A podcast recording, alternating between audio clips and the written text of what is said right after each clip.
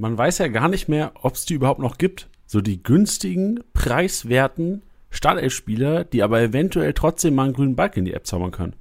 Wir sind auf die Suche gegangen.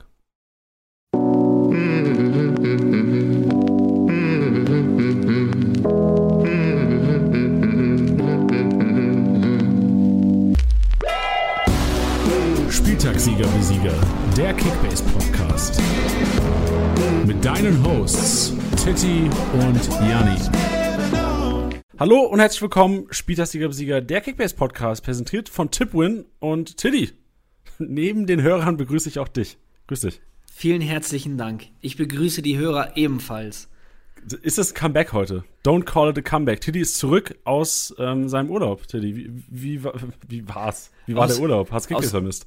Aus, aus Urlaub wurde Krankheit. Deswegen fühlt es sich wirklich an wie ein Comeback. Deswegen, es war, es, es war ungünstig verlängerter Urlaub, ähm, aber ich bin wieder da, back on track, comeback stronger. Hier bin ich. Ey, die, die, Leute, die Leute werden dich ja richtig vermisst haben. Also letzte Woche im Podcast, Elisa und ich das Ding gerockt und dann in der Pressekonferenz am Freitag hatten wir zwei Ausfälle sogar und ich hockte, äh, habe alleine da gehockt.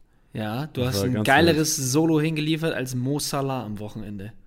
Das war auch krank. Ja. Das, das, das habe ich sogar gesehen. Obwohl ich internationalen Fußball eigentlich null verfolge, habe ich dieses Tor heute Morgen mir, glaube ich, in meinem im Instagram-Algorithmus wird mir das angezeigt heute Morgen. So muss es sein. Aber ich wollte auch gar nicht ablenken. Wir bleiben bei der Bundesliga. Wir bleiben bei der Bundesliga. Und heute, wir haben, wir haben ein toughes Thema heute, Tilly. Wir haben echt ein toughes Thema. Wir, sprech, wir sprechen später, das machen wir natürlich nicht. Wir haben natürlich auch Tillys Maschinenraum, das Rasenmäher, um den letzten Spieltag zu analysieren und Learnings mitzunehmen auf den kommenden Spieltag, auf die Länderspielpause. Wie wir uns da verhalten sollen, kommen wir nachher, oder wie, was wir denken, wie man sich verhalten sollte in der App, kommen wir natürlich auch noch zu. Und dann geht's zu den günstigen Startelf-Spielern. Und ich kann dir mal kurz erzählen, Teddy, warum, oder ich erzähle es den Hörern vielleicht lieber, du weißt es ja hoffentlich, ähm, warum wir das heute überhaupt machen hier, ne? Ich habe in einer Liga mir gestern gedacht, shit. So, ich habe äh, in einer Liga einen Burchardt gehabt am Wochenende. Hab, äh, da habe ich auch einen Haaland, dann habe ich einen Baumgartner gehabt, dann, ähm, wer hat denn noch nicht gezockt von den Leuten? habe ich einen Gregoritsch aufgestellt, der irgendwie minus 17 gemacht hat, einen Dardai. Also er hat relativ viele Ausfälle gehabt und war sehr unzufrieden. Und für mich ist jetzt Zeit für einen Umbruch. Und das habe ich mir, saß gestern Abend so auf der Couch, habe äh, Leverkusen gegen, äh, Bielefeld gegen Leverkusen noch geguckt und dachte mir so, Alter, gibt es überhaupt noch, weil ich brauche jetzt im Grunde genommen genau das so. Ich brauche preiswerte Startelf-Spieler oder Spieler, die halt echt mal auch ja. mal was abreißen können. Da habe ich mir gedacht, Gibt es denn überhaupt noch solche Spieler? Weil so auf dem Transfermarkt, den bin ich durchgegangen gestern, da ist mir jetzt keiner ins Auge ähm, gestochen. Aber deswegen habe ich mir das gewünscht für den heutigen Podcast und Tilly und Lisa müssen einfach mitmachen. Ja, aber ich finde, ich bin da total bei dir. Es ist ja auch dann, also das, die einzige Kickbase-Strategie, die es ja gibt, ist ja nach und nach abzugraden. Und ähm, ich glaube, da ist immer Luft nach oben und ich glaube, ja, dass so langsam sich auch das Geld ansammelt, dass man sagt, okay, ich habe jetzt Geld auszugeben, aber die großen Spieler sind nicht da. Man guckt immer nur so ab 20 Millionen, wen kann ich mir da jetzt noch snacken? Aber nee, ich gucke mal lieber auf die anderen Positionen, um die noch weiter auszubauen. Ich glaube, dass da heute äh, ein paar Leute dabei sind, äh, die auf jeden Fall Sinn machen. Ja, und vor allem muss man ja auch sagen, gerade die dicken Fische, die, also der Kickbase-Algorithmus ist ja auch so gestrickt, ich hoffe, ich kann das äh, auch, oder ich, ich gebe nichts Falsches hier wieder, dass auch ähm, Spieler, die irgendwann mal verkauft wurden, so beispielsweise vor der Saison oder in der letzten Länderspielpause, halt irgendwann auch wieder auf den Markt gespielt werden. Also das ähm, es ist keine, keine Garantie drauf, dass es genauso ist, aber vom Gefühl her sind das so alle sechs, sieben Wochen gefühlt, dass er dann oder auch kürzer teilweise, aber ähm, dass dicke Fische auf den Markt kommen. Und ich glaube, jetzt so auch in den nächsten Wochen vielleicht nochmal die Zeit, wo dicke Fische auf den Markt kommen und dann auch wieder Spieler oder Manager darauf gezwungen sind, im Grunde genommen vielleicht teilweise 500k-Spieler aufzustellen. Und da haben wir heute auch ein paar rausgesucht, wo ähm, eventuell sogar Startelf-Chancen oder auf jeden Fall Minutenchancen bestehen. Ja, und vor allem, was ich jetzt auch noch sagen muss und anteasern muss, ist ja auch in deinem, in deinem Einkaufswagen, man kann jetzt auch super Matchup-basiert ähm, aufstellen und auch einkaufen. Geil, Tiddy, du hast geteased, richtig, weil äh, in meinem Einkaufswagen später, wir gehen shoppen wieder zusammen, liebe Freunde, liebe Hörer, gilt es Matchup-basiert. Also mein, mein Wagen geht heute im Grunde genommen nur Matchup-basiert, weil ihr habt zwei Wochen zu managen. So, der nächste Spieltag, der muss richtig stehen. So genauso wie jetzt am Wochenende, also erstmal Props an alle, die das irgendwie auf Twitter und Co. Äh, oder in unseren DMs äh, geschrieben haben. Vierstellig musst du machen. So, alle Glückwunsch an alle, die vierstellig gemacht haben. und Props, geil, dass ihr vierstellig musste machen, irgendwie auch mal verwendet habt. So. War das Trending? War das mal ein Trending? Ist das Trending, Tiddy? Ich, ich weiß es nicht. Ich weiß, Shit. Ich weiß nur, weil wir jetzt gerade auch über, ähm, über Matchup basiert noch geredet haben. Ähm, das war nämlich auch in, an diesem Wochenende mein Plan mit der Championship. Ähm, du sprichst es an, Tilly, weil du warst geil. Du warst geil in der Championship. Ja, voll.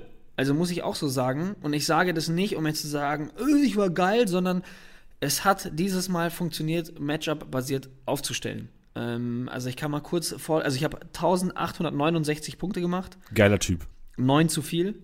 Ähm, oh ja. ja, äh, knapp an der 1860 vorbeigerasselt. Ähm, und zwar bin ich mit drei Leipzigern gegangen gegen Bochum.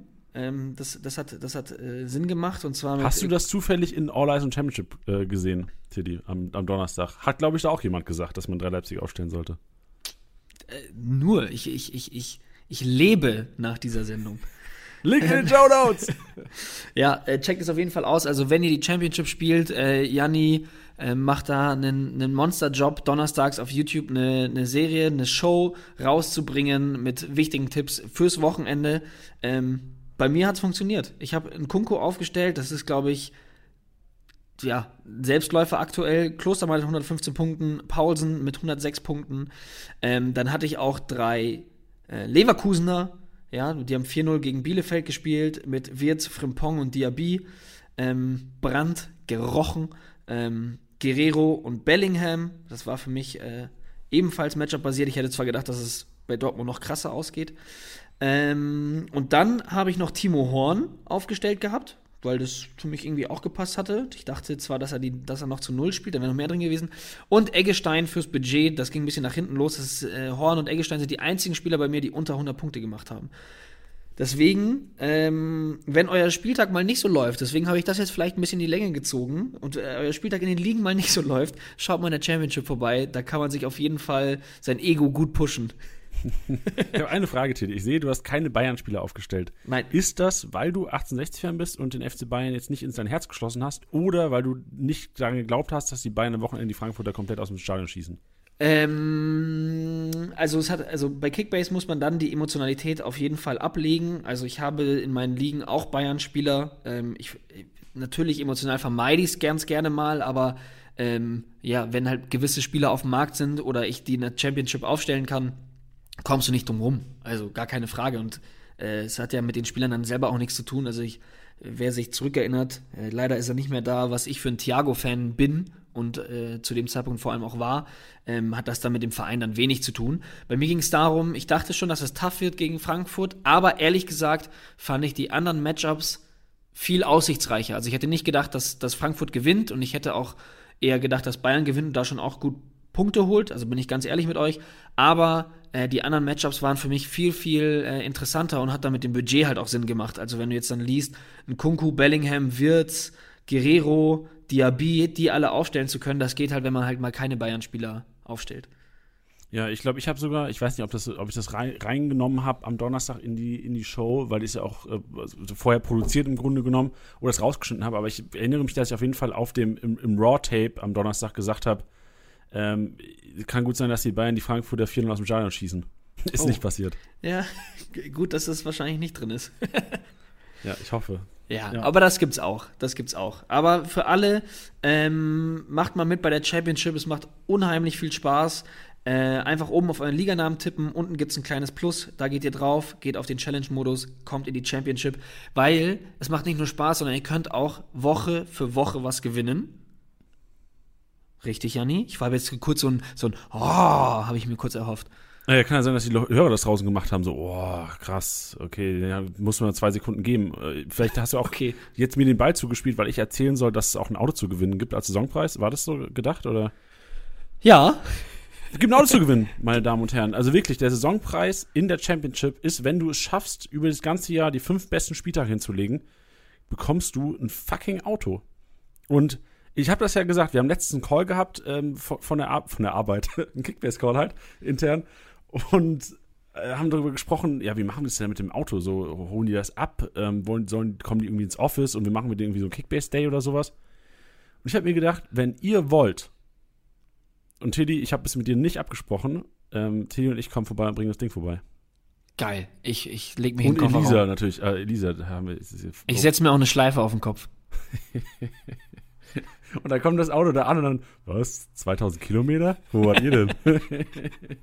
so, du kennst du diese, also es gibt auch so Filme, oh, kennst du der Ja-Sager mit Jim Carrey? Äh, ich kenne es, aber ich habe es nicht geschaut. Oh shit, da gibt es eine Szene, wo er irgendwie so aus einer durchzechten Nacht irgendwie morgens zu so einem Joggingtermin fährt und dann der so aus dem Auto aussteigt und so die Red Bull, also oh shit, das Ganze ist okay, kann ich sagen. So die Red Bull Flaschen und sowas äh, irgendwie äh, aus dem Auto fallen, wenn er halt die Tür aufmacht. So ist es bei uns halt nur mit den Bierdosen dann wahrscheinlich. Ja, aber hoffentlich nicht beim Fahrer. Richtig. Elisa fährt. Okay, da haben wir es auch geklärt. Sehr gut. Dann, ähm, Tilly, jetzt kommen wir zum emotionalen Teil, denn der Spieltag wird analysiert. Sehr gerne. Tittys Maschinenraum wird dir präsentiert von Manscaped. Herzlich willkommen in meinem Maschinenraum, in dem Ort, an dem ja, Leistungen geehrt werden und Aktionen geehrt werden äh, von Spielern, die vielleicht mal nicht in die Top 10 geschafft haben. Also sehr subjektiv, ähm, deswegen regt euch nicht auf, wenn da ein Spieler nicht dabei sein sollte, denn hier zählen auch einzelne bockstarke Aktionen. Und wo wir gerade schon bei einzelnen bockstarken Aktionen sind, mit dem Code Kickbase kriegt ihr bei Manscaped, die ihr gerade schon im Intro gehört habt, kriegt ihr 20% auf den kompletten Einkauf. Und da solltet ihr vor allem mal das Performance Package 4.0 aus, äh, auschecken. Ähm, ich lege es euch ans Herz und mache jetzt direkt weiter mit der Liste, meine Freunde. Denn Janni, ähm, ich habe drei Spieler von einer Mannschaft. Rate von welcher Mannschaft? Boah, Leverkusen? Nein, da habe ich nur einen.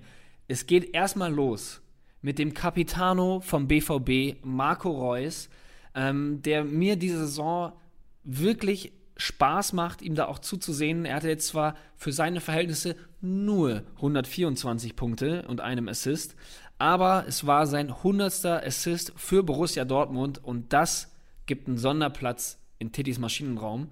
Und äh, es ist der nächste grüne Balken in seinem Spielerprofil. Deswegen Marco Reus macht wieder richtig, richtig Bock, auch im Kickbase, äh, äh, äh, Kickbase-Bezug. Dann, möchtest du, möchtest du was zu Marco Reus sagen? Ich würde sagen, ich habe Marco Reus und ich habe es doppelt gefeiert. Ja, das verstehe ich sehr gut. Das verstehe ich sehr gut. Und das, das, das entschädigt es auch, dass er am sechsten Spieltag nicht gespielt hat, oder? Das weiß ich gar nicht mehr. Hat er am sechsten Spieltag nicht gespielt? Nö. Das weiß, das habe ich schon verdrängt. Das, der hat mir die Sorgen komplett aus dem Kopf geschossen. Das weiß ich gar nicht perfekt. Perfekt. Und das hat auch, und das weiß ich, nämlich das hat er bei mir auch getan, Rafael Guerrero. Hm. Hm. Das, also, wer den nicht im Team haben will, dem ist auch nicht mehr zu helfen. Ähm, ist nicht in der Top 10, obwohl er ähm, äh, jetzt ähm, am, am Wochenende den, den Elver verwandelt hat. Und da fand ich es ganz spannend. Haaland nicht auf dem Platz und Guerrero schießt den Elver. Und ich musste dann sehr schmunzeln, weil er danach in seinem Instagram-Post geschrieben hatte, es war sein erster Elver seiner Profikarriere. Krank. Und er macht den so sicher rein. Heftig. Oder? Also das, Das, ist war einfach. Selbstbewusstsein. Also der ist echt, der ist einfach selbstbewusst. Rafa Guerrero ist einer der selbstbewusstesten Fußballspieler, die es aber nicht nach außen tragen. Finde ich geil. Ja, feiere ich auch. Ähm, Habe ich sehr geliebt und deswegen muss er natürlich auch in den Maschinenraum. Ähm, dann habe ich mich selber jetzt ein bisschen erwischt. Ähm, er steht zwar in der, in der Top 10, aber ich muss ihn einfach nennen. Es ist Julian Brandt. Ähm, also das, das, das, da- wie, wie, wie Rose das handelt mit ihm und wie er ihn einsetzt und äh, ja, dann heißt es, hey, sobald er spielt, muss er die Performance bringen, ja, und jetzt äh, spielt er von Beginn an, spielt auch durch, direkt ein Tor, 244 Punkte, Julian Brandt, ähm, Wahnsinnstyp. Wahnsinnstyp, ich bin ganz, ganz großer Fan und deswegen ganz subjektiv, ähm, unabhängig von der Top 10 bei mir im Maschinenraum, immer sehr, sehr gerne gesehen. Zu Julian Brandt will ich kurz was sagen. Ich habe letztes Mal, als Julian Brandt geliefert habe, habe ich ja auch schon gesagt, so ey, unser BVB-Experte aus dem, aus dem Podcast damals, John, äh, die Club-Podcast vor der Saison, wer reingehört hat, Ehre, wenn ich reingehört habe, äh, jetzt eh zu spät, glaube ich. Aber der hat im Dortmund-Podcast schon gesagt, ey, Brandt ist einer, wenn fit, auf den setzt ihr. Und ähm, damals gab es echt in, in unseren DMs teilweise ein paar die gesagt haben, auf keinen Fall wird das so sein. Und John hat mir geschrieben, am 2. Oktober, also es war Samstag, äh, 16.41 Uhr, also gefühlt wahrscheinlich gerade bei dem Brandtor, ich weiß nicht, war, war in der zweiten Halbzeit, an alle meine Kickbase-Hater, Doppelpunkt. Ich habe Brand. okay. Geil. Äh, mehr, mehr gibt's dazu nicht, ey. Also ich, ich hab's auch gefeiert. Also auch krank, wie er einfach mit, mit links macht, die Bude. Also Ja, der ist. stark. Es, sah, es war noch nicht mal irgendwie eine Situation, wo ich sage, okay, krank. Ich dachte, okay, der verdribbelt sich jetzt und schießt irgendwie irgendeinen Spieler an. So fand ich krank, dass er die Bude noch gemacht hat. Ja. Ja, bin ich total bei dir. Ähm, ich, ich mache weiter mit meinem vierten Spieler, jetzt von Bayer Leverkusen. Das ist der vierte von fünf Spielern, die ich nennen werde. Ähm, und zwar komme ich da auch mit einem wilden Guest, den ich zwar schon öfters mal äh, getätigt habe, aber ich glaube, er festigt sich jetzt so, dass ich ähm, ihn jetzt im Podcast komplett aussprechen möchte. Ähm, es handelt sich um Jonathan Tah der einfach in den letzten Wochen eine Wahnsinns-Performance hinlegt, meiner Meinung nach. Und ist für mich auch der gesetzte Innenverteidiger neben Tabsoba, wenn er denn fit sein sollte. Das wird noch eine Diskussion. Das wird noch eine richtige Diskussion. Da Das wird auch noch eine richtige Diskussion. Ich sag dir aber, dass wenn Tar das Niveau hält, was er jetzt seit, ein- seit so ein paar Wochen spielt, ähm, wird Kusuno, wenn es denn bei einer Viererkette bleibt, ähm, wird Kusuno rausrücken, meiner Meinung nach. Ja, also, äh, ich glaube, das ist mal für nächste Woche. Lass uns mal vornehmen, nächste Woche Montag, weil da bin ich auch jetzt nicht vorbereitet auf diese Diskussion. Lass ist uns, in Ordnung. nee, weil ich würde auch gerne noch mal ein paar Leverkusener anhauen, bevor wir da diskutieren, weil wir haben ja auch durch, den, durch die Club-Podcast-Reihe ein paar Leverkusener, die ähm, oder ein paar Fans von Leverkusen, die Kickbase zocken, die da vielleicht ein paar Insights haben für uns. Oder wir hauen unseren Kumpel Amiri nochmal an. Ja, so machen wir's. Und zu guter Letzt, ähm, nicht data-driven, aber müsste da eigentlich in dem Ranking eigentlich mindestens in die Top 3, wenn nicht sogar auf äh, eigentlich der MVP des Spieltags, Kevin Trapp. Was der gegen die Bayern rausgeholt hat, rausgefischt hat, wie der sich in die Bälle geschmissen hat, ähm, sage ich wie es ist. Frankfurt hat nur gewonnen, weil Trapp einen Wahnsinnstag erwischt hat. Möchte ich mich gerne enthalten. Wenn man meine Transferhistorie anguckt, habe ich am Montag Kevin Trapp verkauft und Burchardt mir zugelegt. Guter Job, Jonny. Oh, ja, das tut natürlich weh. Aber Trapp am Wochenende absolut crazy. Safe, krank. Also wirklich, ich habe das Spiel mir auch angeguckt. Also Lewandowski wird einen Albträume haben von den Kollegen. Wie der die Dinger da rausgefischt hat teilweise. Respekt. Und vor allem auch diese, also das sieht ja teilweise so aus, als wäre es einfach angeschossen. So, das sieht teilweise aus, als könnte dafür gar nichts, aber der kann dafür was. Das sind Ja. Bewegungen, die du einfach, wo du antizipierst. Also ich fand's krank. Ich fand's echt krank. So, ich, ich, ich habe null Ahnung von Torwartspiel, aber der Kollege, das sah schon sehr, sehr hochklassig aus. Auch für den Hansi auf der Tribüne. Ja, deswegen, ich, ich, ich äh, möchte es nochmal betonen, Frankfurt hat nur, also nicht nur, aber, Doch. ja, okay, Frankfurt hat nur wegen Kevin Trapp gewonnen. Weil sonst fand ich Frankfurt nicht geil. So, die hätten einfach 6-0 Nee. verlieren können. Die, die hätten einfach 6-0 verlieren können. Und Elisa, wenn die gleich reinkommt, die soll mal erzählen, wie sie sich heute fühlt. Bestimmt geil, weil sie ja Frankfurt-Fan ist. Aber die haben, also Teddy, du hast es gesagt und ich würde es einfach supporten. Frankfurt ohne Trapp 4-1. Okay. Ja, fände ich in Ordnung. Gut, ha- hast du noch Maschinen oder? Nee, das waren meine fünf Maschinen und Äh, ich, ich- hoffe, sie haben euch ja. gefallen und ich hoffe, ihr stimmt mit überein, beziehungsweise könnt meine ähm, manchmal kürzere, manchmal längere Erläuterung verstehen und ähm, einen, einen kleinen Einblick in meinen Fußballkopf haben. Ich würde gerne auch noch eine Maschine hier reinwerfen. Und Geil. zwar eine Maschine, die aber kein äh, Fußball-Bundesligaspieler ist. Kein Profi, obwohl vielleicht ist er auch Profi. Weiß ich nicht. Aber das ist eine Geschichte, die ich, ich, ich hoffe, ich brauche nicht zu lange für diese Geschichte. Nuno heißt der Kollege. Und in der Pressekonferenz am Freitag sehe ich auf einmal im Chat bei uns, dass sie geschrieben haben, ey, bei Liga Insider kommentiert einer immer ähm, die VfL Wolfsburg-Aufstellung, weil er der Friseur von Marc van Bommel ist.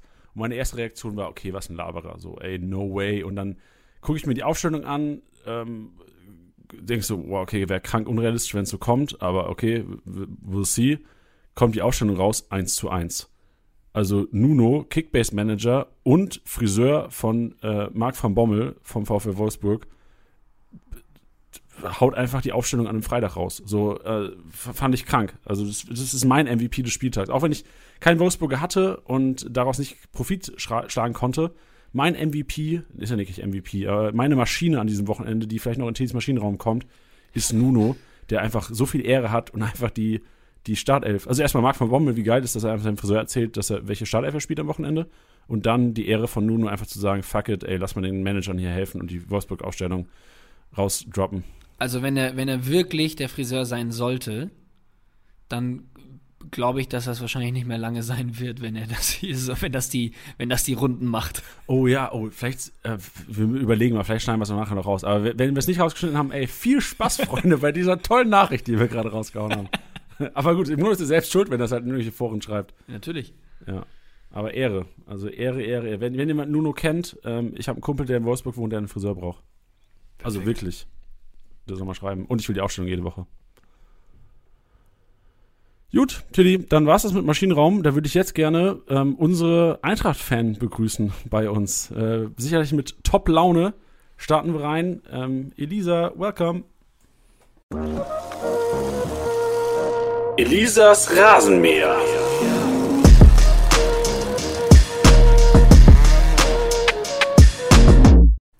Ja, Gude aus Frankfurt. Ähm, mir geht's tatsächlich super, weil ihr vorhin ja schon gefragt hattet, so in die, in die Lehre. Jetzt bin ich ja da. Dieser Montag, der fühlt sich einfach sensationell an. Also jetzt die letzten Wochenenden ja immer danach eher so Monday Blues, aber heute ist einfach super. Da, da könnt ihr mir auch die Laune nicht irgendwie verschlechtern, indem ihr sagt, die Eintracht war sonst nicht geil, die drei Punkte zählen und da bin ich wirklich enorm happy und ihr merkt, wie motiviert ich hier schon reinstarte. Das stimmt. Wenn du jetzt auf die Frage antworten müsstest, wir haben ja gerade diskutiert, hätte Frankfurt ohne Kevin Trapp 4-1 verloren? Wir hätten auf jeden Fall verloren, ja. Ob es jetzt 4-1, ob es jetzt 4-1 gewesen wäre. Sag jetzt 4-1 halt I don't einfach. know. Wir haben ja zwei Tore gemacht, also dann sagen wir mal 4-2. Ja. Ja, Okay. also es ist, äh, ist schon möglich, ja. Der, der Sieg Krank. war jetzt nicht der verdienteste, aber schmutzig muss auch mal sein und dementsprechend ist mir das relativ schnuppe. Wie geil war es denn auch für dich? Du guckst ja normal dann immer ähm, am Wochenende die Konferenz quasi und dann auf dem iPad daneben das Frankfurt-Spiel komplett. Wie entspannt war es für dich, einfach mal nur das Frankfurt-Spiel zu gucken? Ja, war, war mega. Also ich liebe das, wenn, wenn die Eintracht am Sonntag spielt, weil dann kann ich mich wirklich mal so voll auf das Spiel konzentrieren. Und gerade wenn es gegen die Bayern geht äh, und es auch noch spannend wird, weil Eintracht gegen die Bayern ist irgendwie immer so ein bisschen, ja, wie DFB-Pokal hat so ein bisschen die eigenen Gesetze, diese Partie. Ähm, und deswegen war ich jetzt sehr froh, dass es dann ein Einzelspiel war und ich es dann alles so komplett verfolgen konnte. Yes, sehr gut. Dann, äh, wir hatten gerade den Maschinenraum von Mhm. Tiddy, wo wir emotionfreien Lauf gelassen haben. Und jetzt kommen die Statistiken, jetzt kommen die Zahlen. Ja, Elisa. genug Emotionen von mir. Äh, starten wir rein in die Daten. Und vorweg gesagt, wir haben äh, ein neues Feature, beziehungsweise haben es ein bisschen angepasst, weil es, weil bei Kickbase geht es ja darum, Punkte zu bekommen.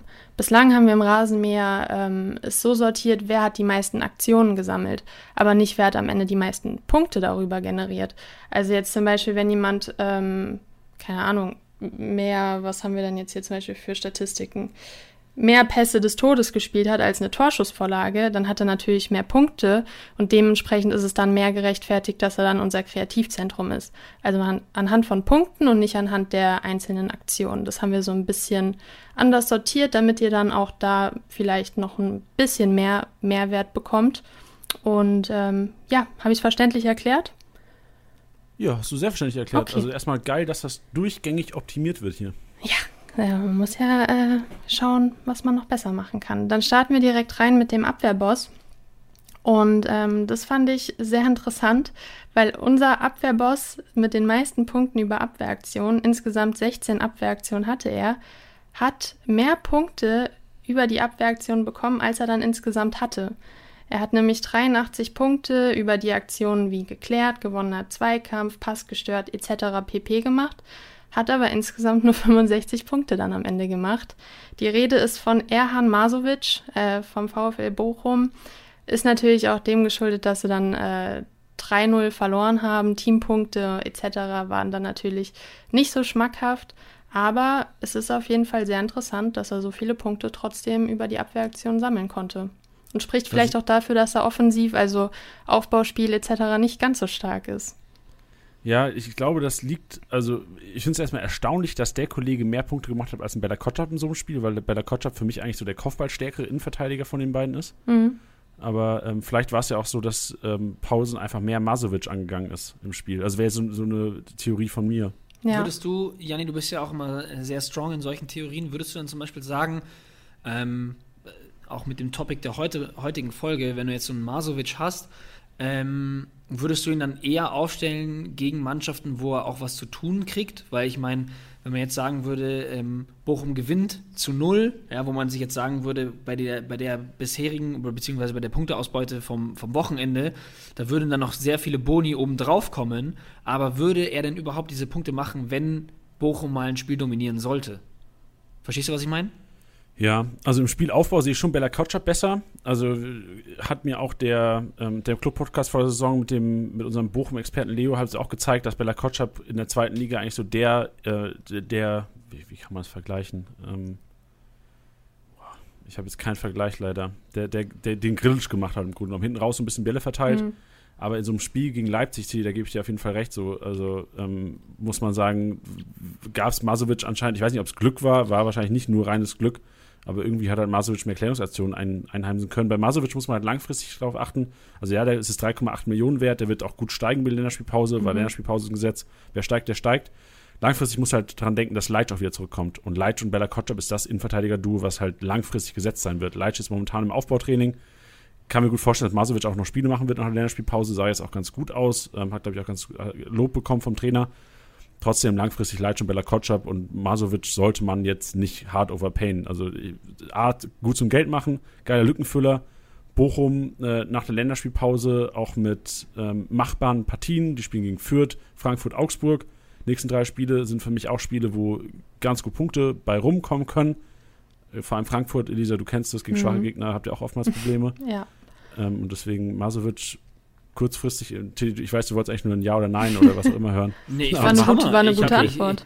Ich, wirklich, also ich sitze hier mit offenem Mund. Wahnsinn. Genau, Masovic, ja. 3,8 Millionen wird bestimmt bei 6, 7 sein oder so in der Spielpause. Kann mir gut vorstellen, dass er an Bella, Bella Kotschabs Marktwert rankommt.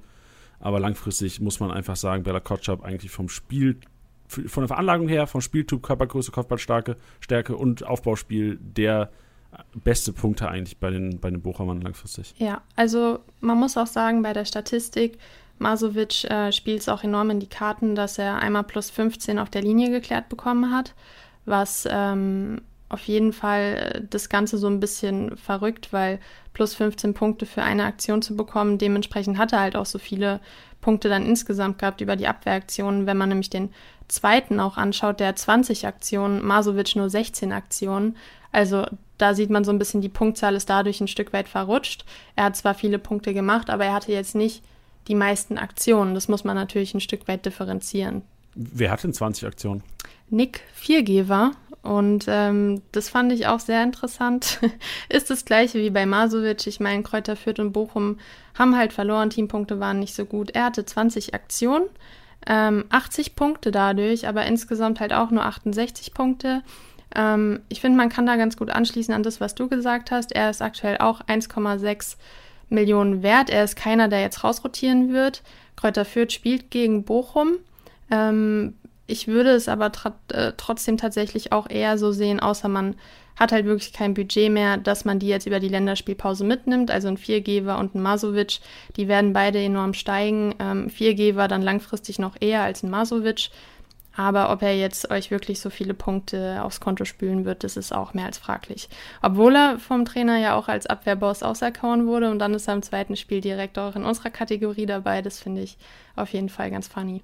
Ja, bei Viergeber ist mir aufgefallen, also Viergeber ist ja auf jeden Fall der Kopfball-schwächere Innenverteidiger. Also Bauer ist für mich, äh, Maximilian Bauer ist größer, Kopfballstärker, nach Standards gefährlicher.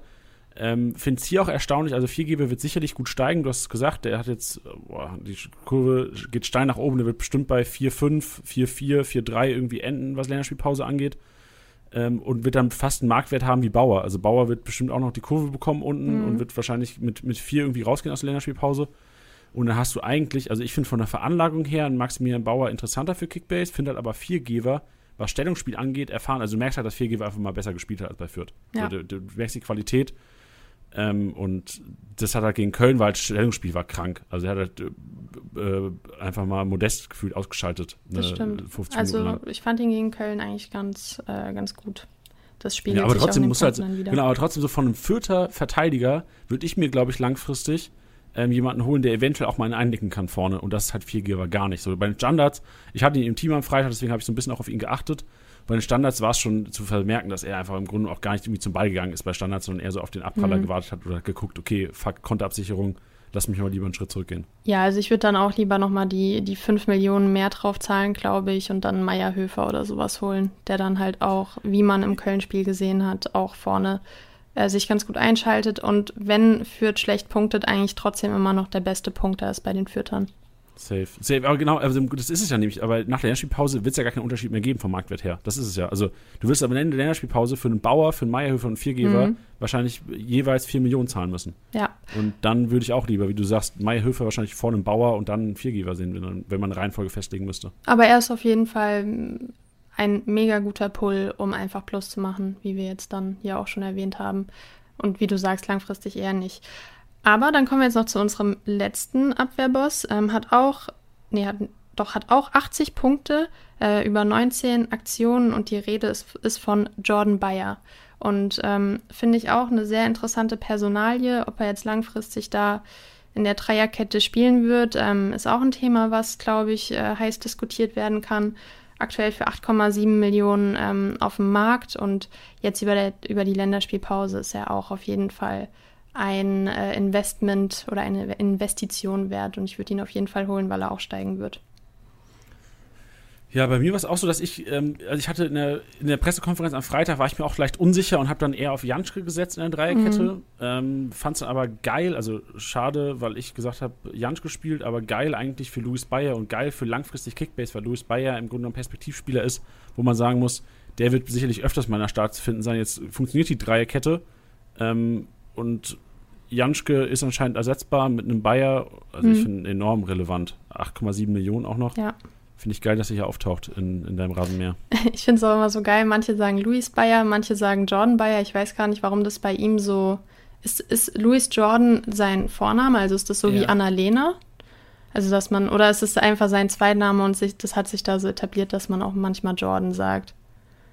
Das muss ich mal. Äh, Ich, ich, bin der, ich bin der Meinung, dass es also kein, kein Doppelname ist, also nicht mit einem Bindestrich, aber er hat ähm, auf jeden Fall beide, beide äh, Vornamen sozusagen. Und ich glaube, dass der bei uns, ich weiß nicht, wie rum es geht.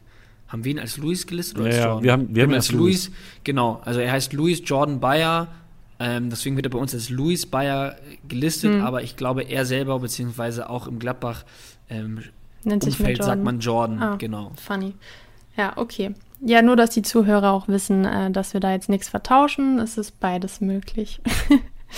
Gut, gehen wir weiter zum Kreativzentrum. Da haben wir ähm, vier Kandidaten, zwei mit 50 Punkten und zwei mit 40 Punkten. Und da lese ich euch das jetzt einfach mal vor. Ähm, die ersten beiden Positionen ähm, haben Max Kruse und Florian Wirz mit sechs Aktionen, 50 Punkten, ähm, über Pass des Todes, Großchance kreiert oder Torschussvorlage generiert. Und dann dritter und vierter, beziehungsweise den dritten Platz oder den zweiten Platz, je nachdem, wie man es jetzt äh, aussprechen will. Ähm, Embolo mit vier Aktionen, 40 Punkte und Eduard Löwen, vier Aktionen, 40 Punkte. Und ich finde gerade auch die letzte Personalie ähm, sehr interessant, weil wir den jetzt schon oft in unserem Rasenmäher hatten.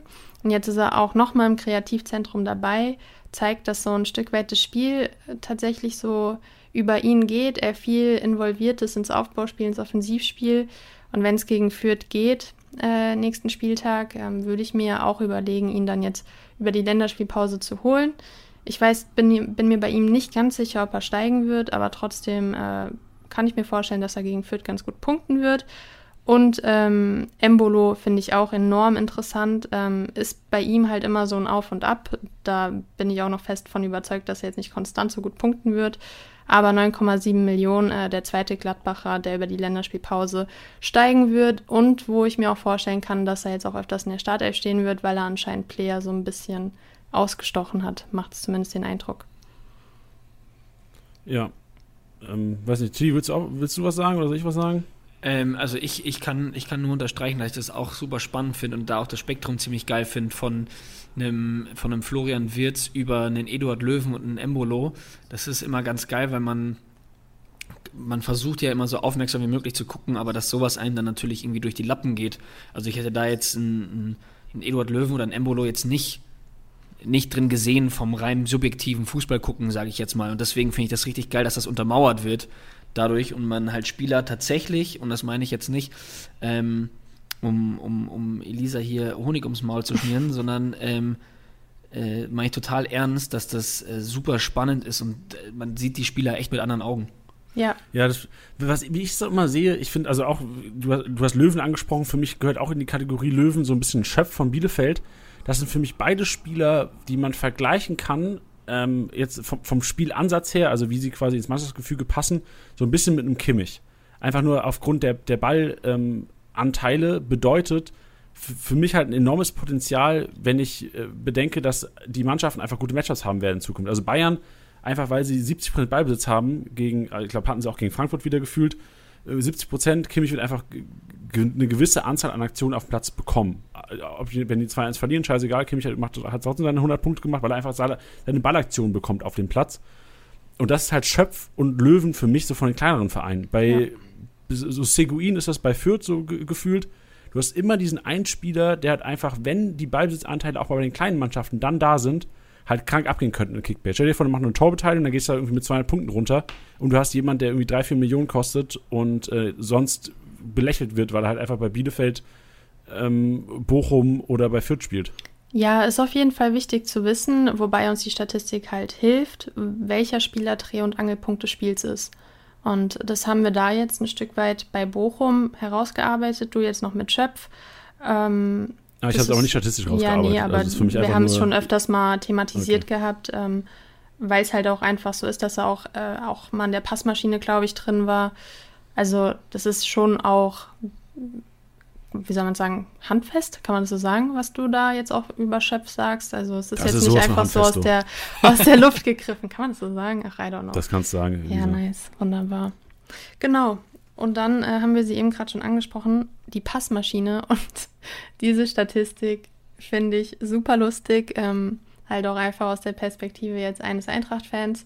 Ähm, du hast es eben schon gesagt, die Bayern hatten rund um 70 Prozent Ballbesitz, um genau zu sein, 73 Prozent. Wow. Und ähm, ja, wir haben drei Bayern in den Top 3. Upamecano, vor allem die, die Passanzahl ist wirklich viel. Also ich weiß nicht, ob das das muss aber richtig sein. Also Upamecano 104 Pässe, 104 Punkte dadurch. Kimmich, ja, aber 104 in der gegnerischen Hälfte auch? Ja, ja. Das ist, das ist so krank, weil der war ja echt schlecht, ne? Und sowas saved ihn dann in Kickbase den Arsch einfach. Ja. Und Kimmich 101, also 101 Punkte auch und Hernandez 95, 95 Punkte. Das ist so eine kranke ich glaub, Statistik. Ich glaube, ich habe auch lange nicht mehr so einen langen Live-Feed gesehen äh, wie bei Upamecano. Also ich glaube, jetzt äh, wo, der, wo der Podcast draußen ist, habt ihr jetzt keinen Zugriff mehr in den Live-Feed, aber da kann man scrollen. Das ist ja irre. Wow, ich mach's auch gerade. Crazy, Junge, oder? Junge, Junge. Mir tut der Daumen schon weh. Alter, heftig. Das habe ich noch nie erlebt. Ja. Also so ein live so, also die Jungs von Opta mussten richtig was wegschaffen am Wochenende. Ja, das finde ich auf jeden Fall verrückt und ähm, das ist so ein bisschen das, was mit dem einhergeht, was du über Kimmich gesagt hast. Also beziehungsweise was wir auch schon die letzten Wochen gesagt haben, viel Ballbesitz. Welcher Spieler ist Dreh- und Angelpunkt, der punktet eigentlich automatisch dann ganz gut. Ähm, ja, also ich lache mir so ein bisschen ins Fäustchen. Ich meine, letztlich, wenn man Bayern im Team hatte, ist es ja trotzdem dann ganz gut gegangen und äh, für mich dann als Eintracht-Fan noch umso besser. Doppelt gemoppelt, also eigentlich alles super gelaufen. Und ähm, 20 Schüsse haben sie abgegeben und das ist der perfekte Übergang zu The Wall unserer Wand ähm, weil Titi hat schon angesprochen. Ich glaube, es ist ein offenes Geheimnis, wer es aktuell ist von diesem Spieltag. Ihr könnt es ja mal reinhauen. Kevin, ähm. Kevin ja, Kevin hat alles wegrasiert. Also es ist wirklich heftig. Ich habe lang nicht mehr. Mit Manscape-Produkten übrigens. Genau. ähm, ja, also er hat alles mit Manscape-Produkten äh, wegrasiert und ähm, 75 Punkte durch die reinen Abwehraktionen, Parade, ähm, Ball abgewehrt, Flanke abgefangen etc. gemacht. Äh, insgesamt hat er ja 179 Punkte gemacht, also er war anscheinend auch im Aufbauspiel ganz gut. Äh, Teampunkte kommen natürlich noch dazu und ich bin da wirklich sehr guter Dinge, dass er da jetzt hoffentlich die Leistung halten wird. Ich glaube, bei Torhütern ist es auch oft so ein bisschen die Psyche, die die Leistung auch sehr, sehr schmälert. Also er war jetzt die letzten Wochen echt nicht gut. Ich habe ihn auch kritisiert. Ähm, wurde dann ja auch nicht nominiert vom DFB, was ihn wahrscheinlich auch nochmal so ein bisschen gekiekst hat. Ähm, jetzt hat er 75 Punkte, sieben Aktionen, habe ich, die, also die Aktion habe ich noch nicht genannt. Und äh, insgesamt einfach eine enorm krasse Leistung da abgeliefert und 9 Millionen Marktwert, der wird safe steigen. Und äh, wenn ihr nach einem Keeper sucht, wenn ihr Burchard gerade hattet oder so, Nebenfunk ganz ist ruhig, dann Trapp Elisa. auch Du ganz legst hier ganz weit interessant. aus dem Fenster gerade mit deiner Geschichte. Nein, es ist wirklich so. Hol dir, ihr hol dir Trapp wieder. Hattet, ey. Du weißt ganz genau, ey, dass in beiden Ligen Burchard hat am Wochenende. Nee, das wusste Ja, ich nicht. wär- das habe ich ganz unterbewusst hier werden, gesagt. hier werden Fakten gesprochen, ja? Und Heul nicht, nicht. nach Belieben. Ach, war doch Echt so. Spaß, Freunde. War doch ein Spaß. Schnauze jetzt. Mann, Mann, Mann. Immer dieses Einmischen hier. Wahnsinn. Schlimm, dass ich immer. Versaust auch mir immer die muss, gell? Laune. Mann, Als wär's dein der Podcast. ist so. okay. Ähm, gehen wir weiter zum zweitplatzierten äh, Kuhn Castells. Vier Aktionen, 40 Punkte. Ähm, bisschen zwischen Genie und Wahnsinn hat ja den Fehler da vor Gegentor gemacht, äh, weil er da rausrennt, wenn er den, wenn er rausrennt, muss er ihn haben, dementsprechend da minus 45.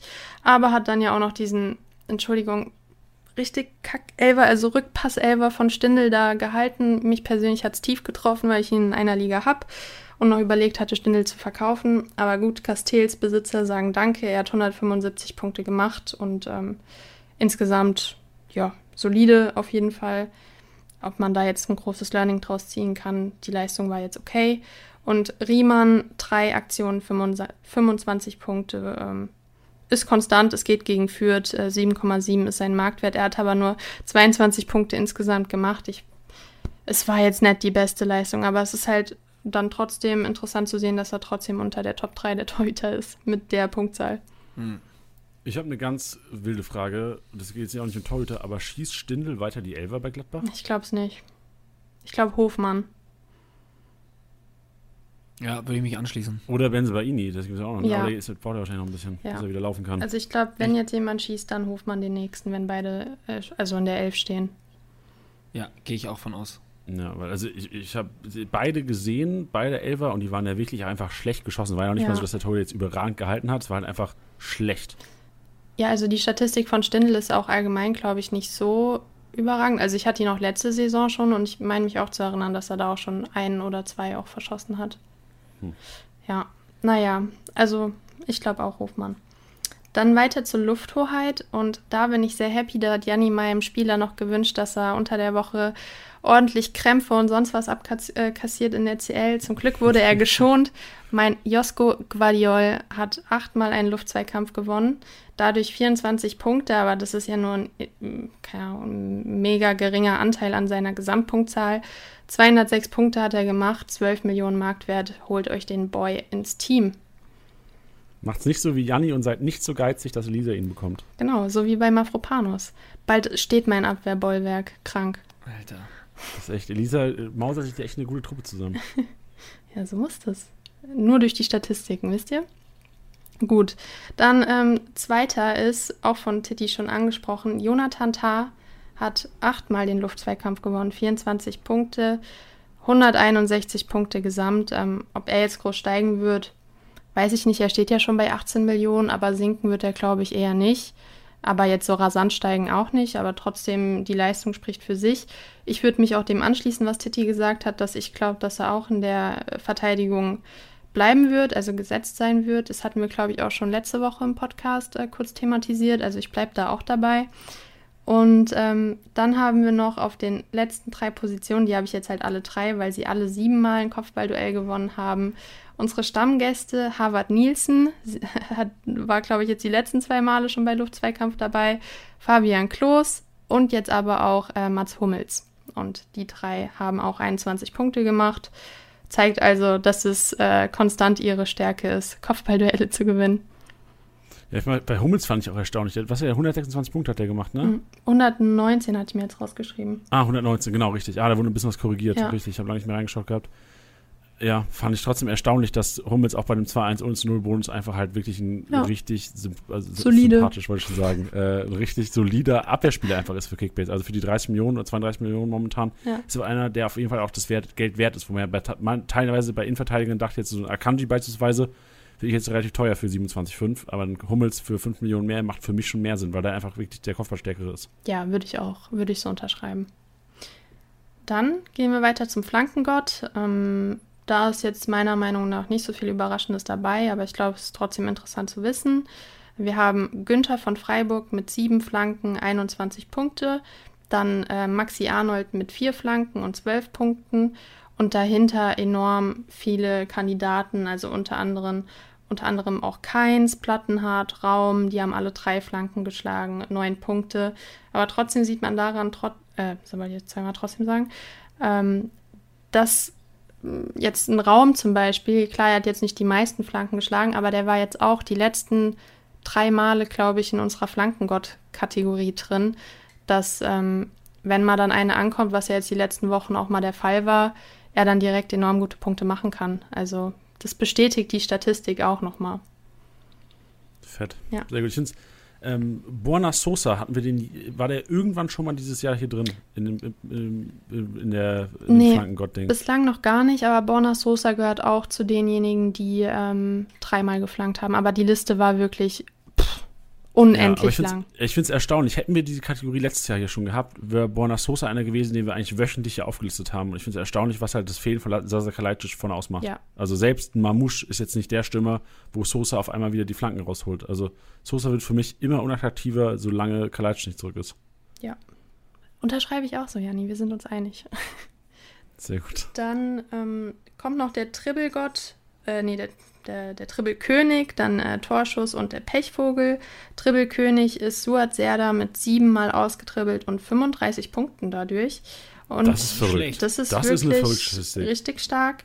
Und dahinter sind Riedle Baku, Alfonso Davis und Robin Hack mit äh, viermal ausgetribbelt und 20 Punkten. Oh, können wir da auch mal kurz drüber reden, wie Alfonso Davies, ich weiß jetzt nicht, wer es war, wie er ihn getunnelt hat. Auch sehr, Ja, also Mann, Ehre smooth, einfach mal komplett genommen. Wirklich, äh, tat weh. Aber gut, wenn man am Ende mit drei Punkten nach Hause geht, lässt man sich auch gerne mal tunneln. Ja. Und ähm, Fonsi war tatsächlich jetzt auch die letzten Male immer in der Kategorie dabei. Also der ist echt da ganz, ganz gut dabei, was äh, Skills angeht.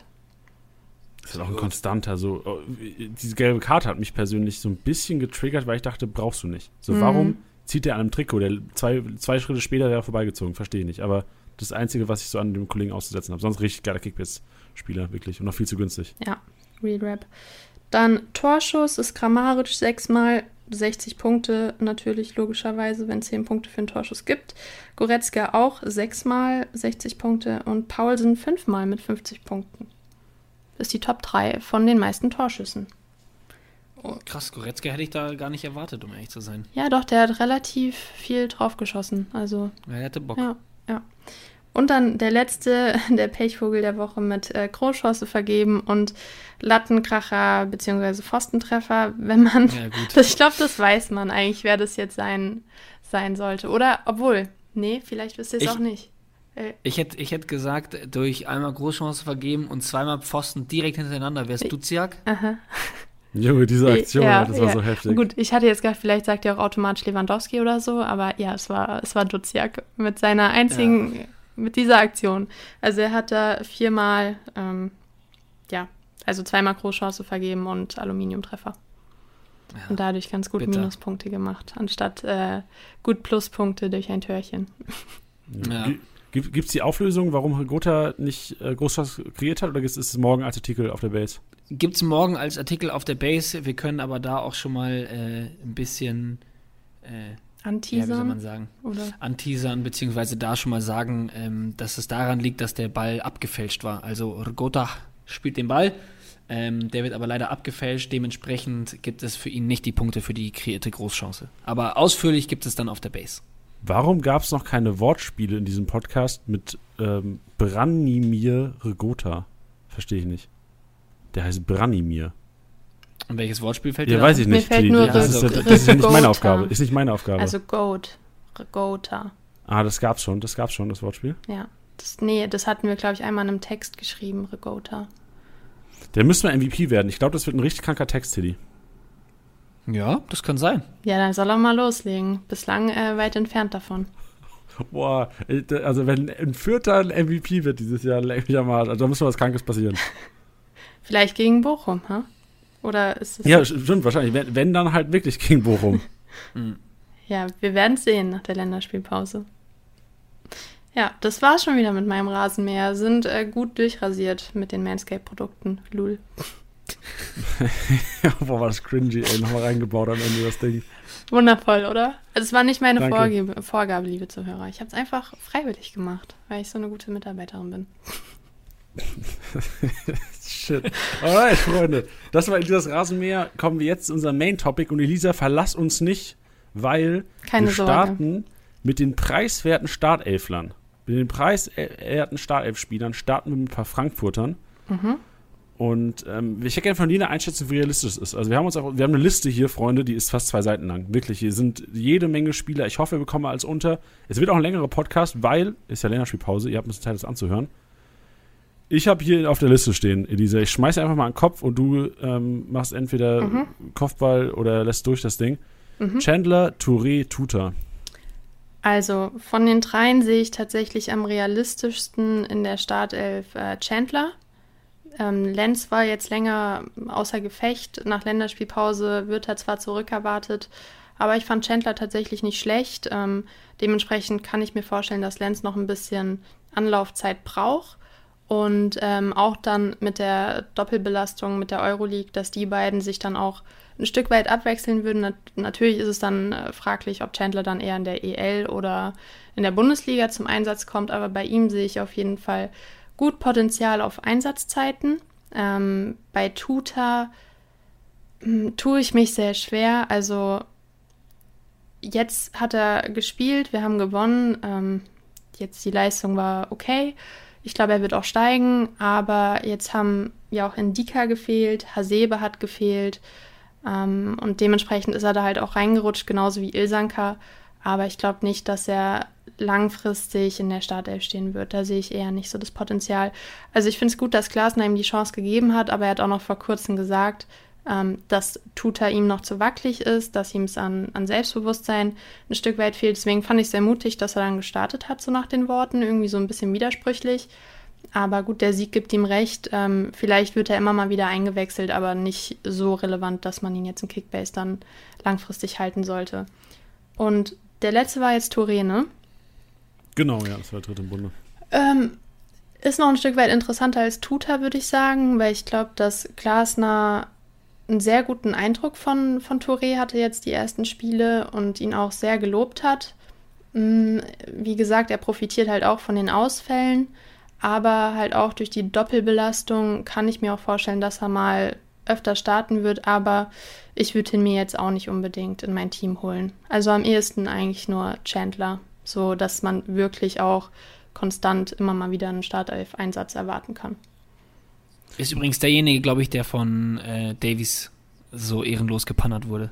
Ja, deswegen müsst ihr ihn auf jeden Fall behalten. Als Aufmunterung. Wie, wie schätzt du es denn ein? Weil, also ihr habt ja gegen die Bayern habt ihr jetzt Dreierkette gespielt, davor war es ja oftmals dann eigentlich die Viererkette, Mhm. wenn nicht sogar immer, korrigiere mich gerne. Nicht richtig. Ähm, wie, wie siehst du es langfristig? Also glaubst du, wenn Lenz wieder zurückkommt, wird Viererkette gezockt und so ein dritter Platz in Innenverteidigung für einen Ilsanka oder einen Tuta fällt quasi weg und Hinteregger und Dika sind durch oder langfristig gesetzt in der Innenverteidigung? Ja, also Dika und Hinteregger safe, safe. Ich finde es ein bisschen schwer mit der. Was? Ähm, ich, ich, ich, Was, Teddy? Ich musste nur kurz über Safe Safe. Sagen. ja. Für, Dass Double Safe, safe. inzwischen nicht mehr Safe ist, sondern es ist Safe Safe. äh, ja, das, ich wollte es damit nochmal so unterstreichen, dass es wirklich sehr safe ist, dass die beiden ähm, in der Startelf immer stehen. Puh, aber diese Systemfrage finde ich sehr, sehr schwer. Also ich. Also jetzt hat es halt gut funktioniert mit der Dreierkette. Ich wüsste eigentlich nicht, warum es geändert werden sollte, ne? Ja, weil es halt nicht mehr gegen Bayern geht. Ja, aber wir haben gegen. Wir haben, wir haben gegen ähm, Dings. In der Euroleague haben wir auch mit Dreier, Fünferkette gespielt. Oder täuscht mich jetzt? Warte mal, darf ich mal nachschauen? Ich habe hab kein RTL, weiß ich nicht. Ich schon TV Now, weil ich eh Trash-TV mir reinziehe und dann ist doppelt gemoppelt, ist gut. Win-Win, warte mal, ich guck mal kurz nach. Das interessiert mich gerade. Ob die da auch Fünfer beziehungsweise Dreierkette gespielt haben. Ich bin schon, Ja, ich also bin für schon mich, da. ja, du kannst ja weitersuchen noch. Ähm, sobald du es hast, schreib einfach Haben rein. auch Dreier, Ich fa- Fünferkette gespielt. Ah, okay. Oh, dann haben wir vielleicht den kleinen Trend entdeckt. Also ich kann es warum sollte man, wenn es jetzt funktioniert, das wieder ändern? Ja, ich meine, musst du so kompakt gegen Hertha spielen? Weißt du, nach Lernspielpause spielst du gegen Hertha, Hm. musst du so kompakt stehen, weil ich kann mir nicht vorstellen, dass du spielst ja weiter mit So und Jakic in der Mitte. Und das sind ja auch, also du, du standst halt mega kompakt. Du hast Mhm. einen Chandler gehabt, einen Touré, du hast keinen richtigen Zehner gehabt, weil du nicht brauchst, aber eigentlich brauchst du gegen Hertha einen Zehner. Du brauchst einen Kamada wieder, du brauchst einen, einen kreativeren, vielleicht einen Lindström auf der 10 ähm, oder einen Borro und Lammers zusammen. Du Ja. brauchst halt ein bisschen mehr Offensivkräfte. Ich meine, gegen Hertha brauchst du keine sieben Mhm. Defensiven, wie es jetzt gegen die Bayern war. Ja, ich kann mir. Ich glaube ja, auch, dass- Tilly, sag du?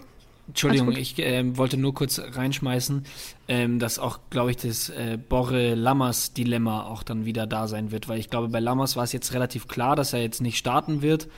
Ähm, aber ich, wenn es nach der Länderspielpause sehe ich da auf jeden Fall auch wieder einen Zweikampf, beziehungsweise wird man eher schauen, ob man beide oder wie man beide einbindet.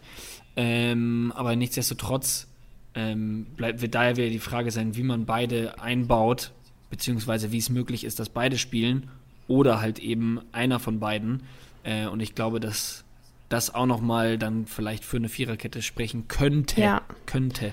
Also ich glaube, wenn Durm und Indika zurück sind, die so die gesetzten Verteidiger sind und dann äh, gegen Hertha fit sind, dann dürfte eigentlich gegen Hertha eine, eine Viererkette am Start sein und dann auch eher dann wieder Borre und Lammers in der Startelf. Also dass wahrscheinlich so ein Wechselspiel ist zwischen, wie Janni auch gesagt hat, ähm, gegen stärkere Gegner oder wo, es primär das Ziel ist, kompakt zu stehen.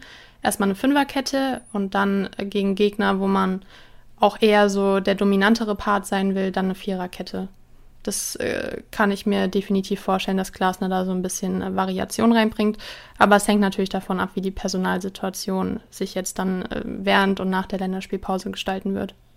Ja, ich finde es interessant, wie das teilweise gehandhabt wird, weil, also Frankfurt, ich sehe das auch komplett, dass eine Dreierkette bei Frankfurt mehr Kompaktheit bedeutet. Ich erinnere mich, bei Union Berlin war es letztes Jahr so, dass sie eigentlich durchgängig Dreierkette gespielt haben, aber dann gegen Dortmund, Bayern, Leipzig auf einmal Viererkette, weil dann Union irgendwie defensiver kompakter stand. Hm. Also finde ich auch sehr, sehr, sehr interessant, wie da teilweise die Trainer Dreier- und Viererkette interpretieren. Ja, das stimmt. Einheitlich natürlich für uns Kickbase-Manager immer besser, weil dann kann man mehr äh, Erkenntnisse draus ziehen, aber ist ja kein Wunschkonzert hier. Ja. Und damit Schön, sind wir die Elisa. durch, ne? Ja. Ja, dann vielen Dank für deine ähm, sehr ausführliche und starke Analyse zu Chandler, Touré, Tuta und den sonstigen Systemfragen Sehr von Eintracht. Frankfurt. Ja, und euch noch viel Spaß. Bis nächste Ja, Woche. bevor wir gehen, Ah, nee, Elisa, ja, warte mal, doch, ja, bevor ja, wir, ja. ja, ja, ja, bis nächste Woche. Aber ähm, du wirst ja auch, oder wir werden ja FIFA, 21, äh, FIFA 22 ist ja gestartet. Mhm. Nicht nur in unserem Privatleben äh, nimmt das viel Zeit in Anspruch, sondern auch jetzt beruflich, meine Damen und Herren. Denn ähm, wir sind auf Twitch aktiv. Es wird FIFA 22 gestreamt und Elisa, vielleicht kannst du mal erzählen, was nächste Tage so passiert. Ja, also heute Abend, äh, wenn ihr jetzt den Podcast hört, ist es ja wahrscheinlich schon soweit. Die genaue Uhrzeit kann ich noch nicht sagen, wahrscheinlich so 18.30, 19 Uhr. Äh, werden wir auf jeden Fall mal in den Kickbase-Account reinstarten mit FIFA 22.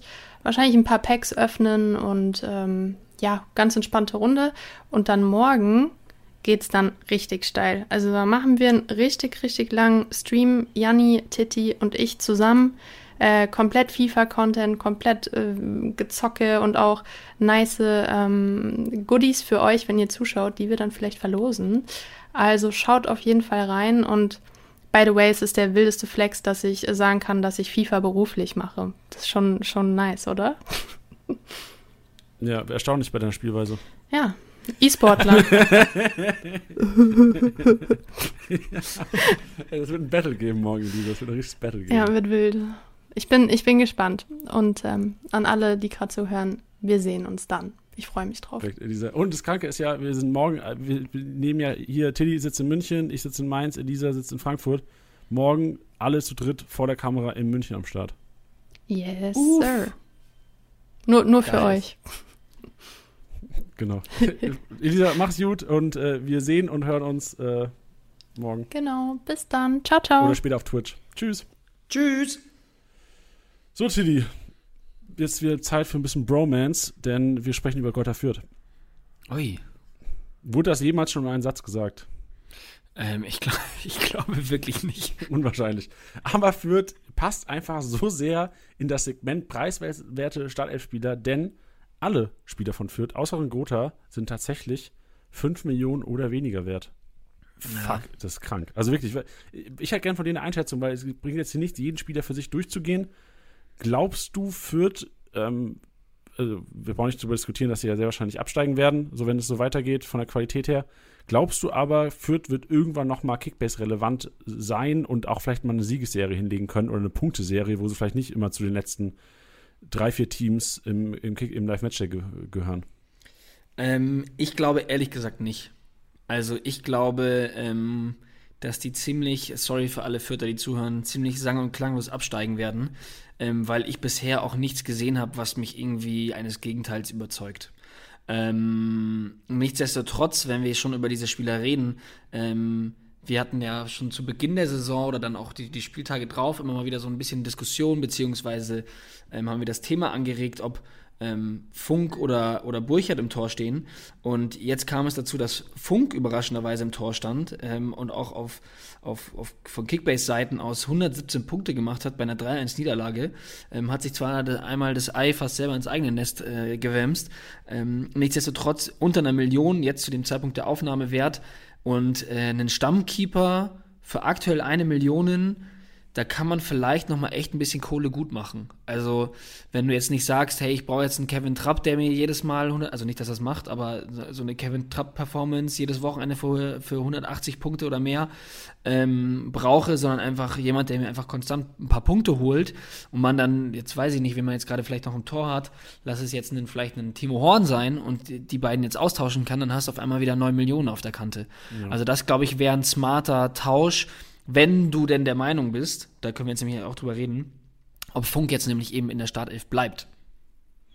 Ja, ich habe nur ähm, das Post-Spiel-Interview gesehen und da war es schon so, dass, er, dass der Coach gesagt hatte, dass er irgendwie einen Impuls setzen wollte mit Funk und auch mega zufrieden war mit ihm. Ich fand es auch, ähm, dieses Tool der Abstöße, was Funk einfach hat, also dieses Fußballerische, ja. gibt halt Fürth einfach noch ein, eine weitere Waffe, um eine weitere Waffe beziehungsweise ein Stück Hoffnung. Ja, genau. Nee, du weißt, was ich meine. Einfach halt irgendeinen Weg, eventuell mal eine Torschuss zu erarbeiten. Und ähm, hat ja ganz gut geklappt am Anfang gegen die, die Kölner. Ich glaube, die Kölner waren auch richtig überrascht, so die ersten Minuten. Aber dann hat sich schnell rausgestellt, Fürth hat gemerkt, ah shit, wir sind Fürth. Und Köln hat gemerkt, oh, wir sind Köln, wir können was. Und dann ging das ganz schnell in die andere Richtung. Ja, und also, ja, ich möchte, ja, ich glaube, man muss es so ansprechen, wirklich. Also, wenn man sich jetzt auch anschaut, ähm, ein Tillman, ich glaube, er heißt Tillman ähm, und nicht Tillman, sondern ich glaube, er heißt Tillman, ähm, sowohl gegen die Bayern als auch jetzt gegen Köln äh, einen Assist verbuchen können, aber auch nicht über die 76 Punkte drüber. Das sieht schon alles nicht, nicht gut aus. Ja, also, ja, also ich würde die Finger von lassen und ich glaube, bei dem Zeitpunkt jetzt, bis auf Funk, dass man da jetzt vielleicht diesen angesprochenen Torwart-Trade macht, ähm, würde ich persönlich die Finger von lassen. Vor allem, weil wir ja auch vor, zu Beginn der, der, der Sendung, beziehungsweise ich darüber geredet habe, dass man einzelne, einzelne ähm, Positionen upgradet und ich glaube, das machst du mit Fürtern nicht. Das stimmt, ja. Also im Einkaufswagen komme ich auch trotzdem noch auf Fürth zu sprechen und habe da ein paar Empfehlungen für euch, aber nur, weil es im nächsten Spiel äh, gegen Bochum geht. Und da äh, ich mir sage, halt, wenn du irgendwann mal einen Punkt ja. 3 erholen willst an Fürther Stelle, dann halt eventuell mal gegen Bochum. Ja. Und vielleicht dann äh, im gleichen Zuge der Tipp, vielleicht nicht jetzt die Vierter kaufen. Man hat ja zwar nicht so viel Einfluss drauf, aber vielleicht dann nächste Woche, damit der Verlust nicht so groß ist. Ist richtig. Also sie werden bestimmt gut, gut sinken weiterhin, weil ich habe es vorhin schon mal gesagt, wer sinkt, der sinkt, wer steigt, der steigt. Genau. Über die Länderspielpause. Ähm, lass uns kurz mit den Gegnern sprechen, weil Fürth spielt nach der Länderspielpause gegen den VfL Bochum und da gibt es aber einige, die durchaus Kickbase-Relevanz haben. Also Bochum hat uns teilweise schon bewiesen, Tiddy, dass sie Bundesliga-Niveau haben und deswegen auch ähm, im Duell gegen Fürth eigentlich klarer Favorit und aus Bochum-Sicht muss man jetzt halt sagen, wann, wenn nicht gegen Fürth, wann mal eine kranke äh, Kickbase-Punkte, auch Rohpunkte-Explosion. Und ähm, da gibt es unter anderem, wir haben es angesprochen, äh, war in, äh, im Rasenmäher drin ein Löwen. Du hast einen Suarez, der zwar über 5 Millionen kostet, aber echt ein richtig guter Kicker ist über links. Und du hast einen, den ich ja auch unbedingt mal ansprechen will, weil er langfristig sicherlich in der Startelf äh, zu finden sein wird, in Gamboa.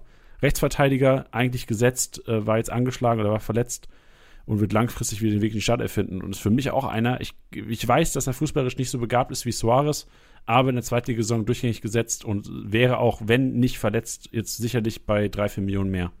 Hm. Finde ich auch einen guten Take. Also den, den angesprochenen Suarez, den habe ich jetzt auch aktuell im Team. Ähm, und ich muss sagen, ich hatte halt sonst einen 500k-Spieler aufgestellt, ähm, konnte ihn mir dann auch gerade leisten. Ich meine, der ist 8,6 wert. Aber dann bei einer 3-0-Niederlage gegen Leipzig trotzdem noch 51 Punkte zu machen, ähm, da war ich schwer zufrieden mit. Ähm, und aber auch, ähm, da, da, da, steckt jetzt auch noch ein bisschen Hoffnung auch letztendlich mit drin. Aber ich würde einen Gerrit Holtmann auch noch nicht komplett abschreiben, weil der hat äh, Ansätze gezeigt, ähm, wo ich sage, der ist schon auch hin und wieder mal für eine Bude gut. Ja, vor allem, wenn du vergleichst Holtmann versus Antwi Ajay. Also Holtmann hat noch mal mehr Speed als Antwi Ajay und ist einfach der gesetztere der beiden. Also ich kann mir gut vorstellen, dass du dann, wenn du nicht mehr auf komplettes Konter-Umschaltspiel gehst, vor allem gegen Fürth wird es ja sicherlich so sein, dass er eventuell Danny Blum langfristig wieder Einsatzzeiten bekommt, ja. dass ein Löwen von Anfang an äh, in der Startelf steht, ein Asano eventuell nicht in der Spitze ist, sondern du hast wirklich einen Abschlussspieler da. Also da wird sicherlich, ähm, also ich glaube, Blum, Asano interessanter als ein Anvi Ajay langfristig, weil Holtmann sicherlich der Gesetzere der beiden ist und Anvi Ajay dann eigentlich eher so der ist, der vorm, äh, der irgendwie in der 75. nochmal reinkommt für einen Holtmann. Ja.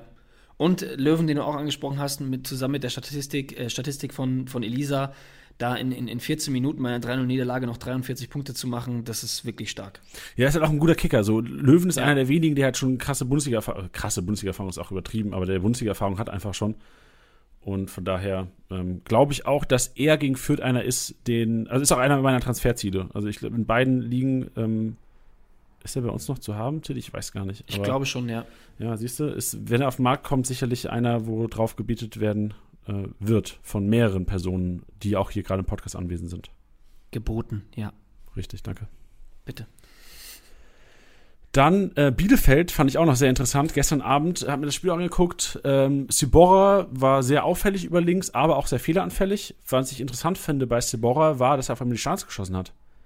Ähm, Lennart Sibora auch äh, knapp über 500k ist jetzt gestern auf heute ganz minimal leicht gestiegen, wird bestimmt gut abgehen über die Länderspielpause und ist für mich einer, weil es halt auch nach der Länderspielpause erstmal gegen Augsburg geht, dann zwar gegen Dortmund, dann gegen Mainz, aber gerade für das nächste Spiel auch einer, der echt Lückenfüllerpotenzial hat und ähm, sicherlich auch äh, eigentlich ganz, also er hat eigentlich einen guten Job gemacht, glaube ich. Also er hat eine gelbe Karte unnötig bekommen, ähm, hat echt Patzer gehabt, aber aus Kickbasic muss man sagen, der war immer wieder offensiv zu finden, hat die Starts geschossen und anderer Spielverlauf, anderer Gegner, mehr Ballbesitzanteile, vielleicht gar nicht so ein schlechter Kickbase-Punkter für das Geld. Ja, sehe ich auch so. Ich ähm, würde auch sagen, dass man den Klos immer nicht abschreiben sollte. Der macht zwar immer dann seine paar Pünktchen, aber wenn er dann mal oder wenn jemand bei Bielefeld trifft, dann ist es oft er. Ähm, ich sage jetzt bewusst nicht immer, aber oft ist es er.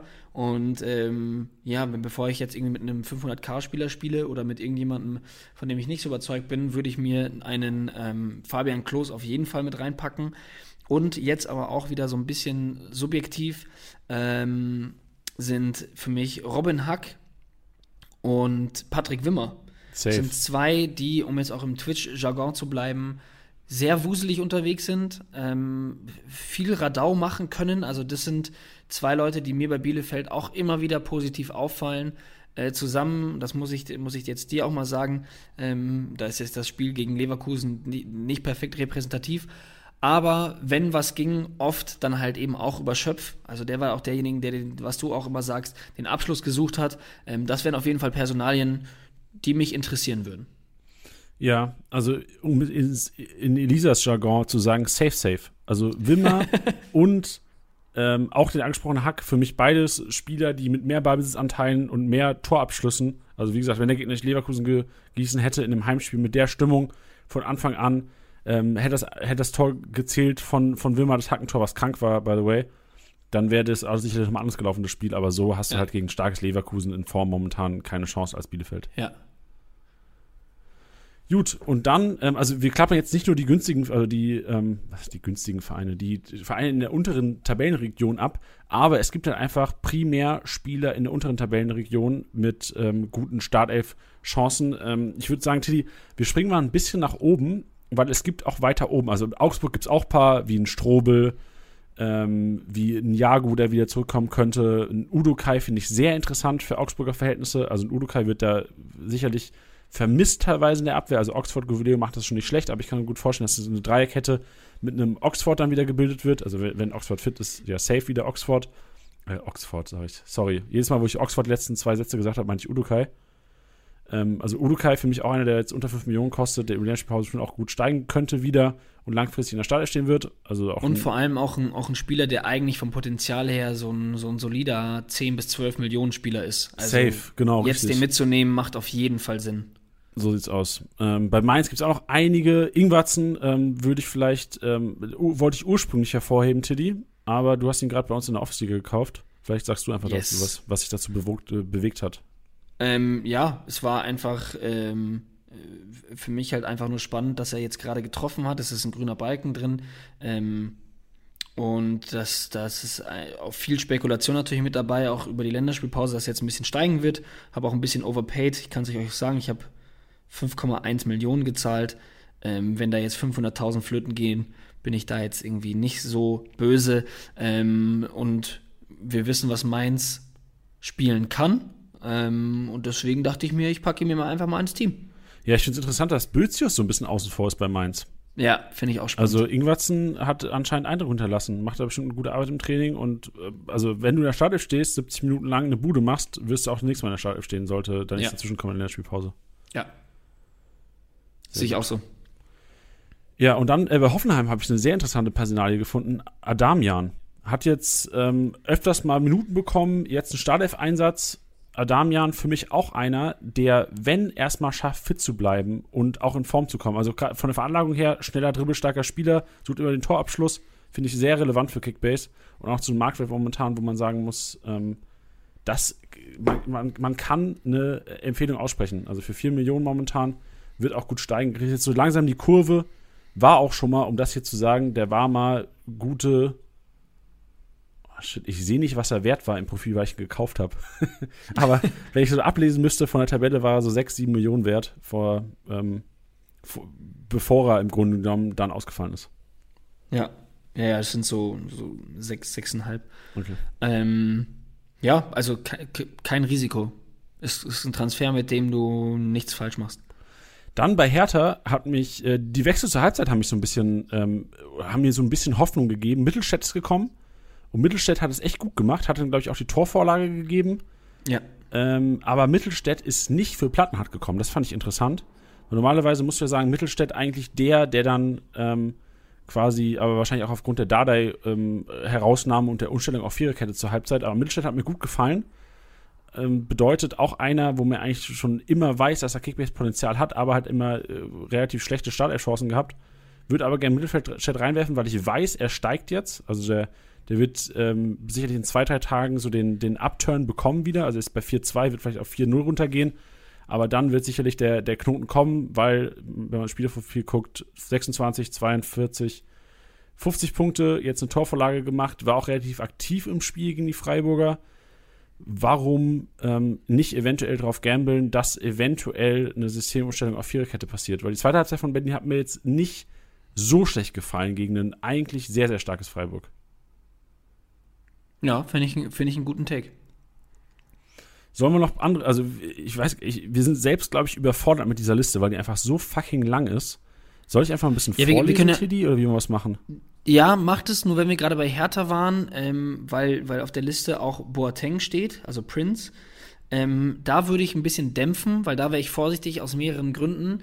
Es gab nicht ein Interview mit, mit Dardai, ähm, wo er auch gesagt hatte, ähm, dass Boateng quasi nicht gemacht ist für die 90 Minuten, beziehungsweise nicht geholt wurde für 90 Minuten, sondern bewusst für eine Halbzeit für 60 Minuten. Er hat jetzt auch wieder 60 Minuten gespielt, äh, beziehungsweise 59, wer es genau äh, nehmen möchte.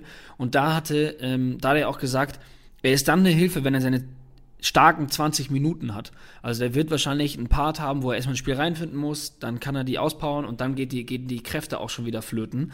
Ähm, und da muss man sagen, er hat, er hat kein Spiel über die 60 Minuten gemacht in dieser Saison. Er hat auch keine geile Punkteausbeute und er hat in seinem fünften Einsatz die dritte gelbe Karte gesehen. Ähm, deswegen würde ich aktuell die Finger von, von, von Prince Boateng lassen. Aber die Finger auf jeden Fall nicht lassen von Piontek. Ich hätte ihn fast vergessen bei den Hertanern. Äh, reingekommen ja. zur Halbzeit für Dardai, äh, leider Muskelfaserriss. Direkt gebombt, direkt getroffen und ähm, man muss ja eigentlich sagen, jetzt, wenn du einen Hertaner hast, der trifft auf einmal, der wird sicherlich spielen in der nächsten Zeit. Und auch übrigens, ähm, was, was diese 60-Minuten-Regel anging, ähm, das hat auch ähm, Jovetic betroffen. Der ist zwar jetzt nicht unter den unseren ausgeschriebenen 5 Millionen, der ist, Fünf, wenn er so weitermacht, der, der, dann warten wir noch eine Woche, hört den Podcast eine Woche später und dann ist er da auch. Ähm, und über ihn wurde Ähnliches gesagt. Also, das ist ein Spieler für die 60 Minuten.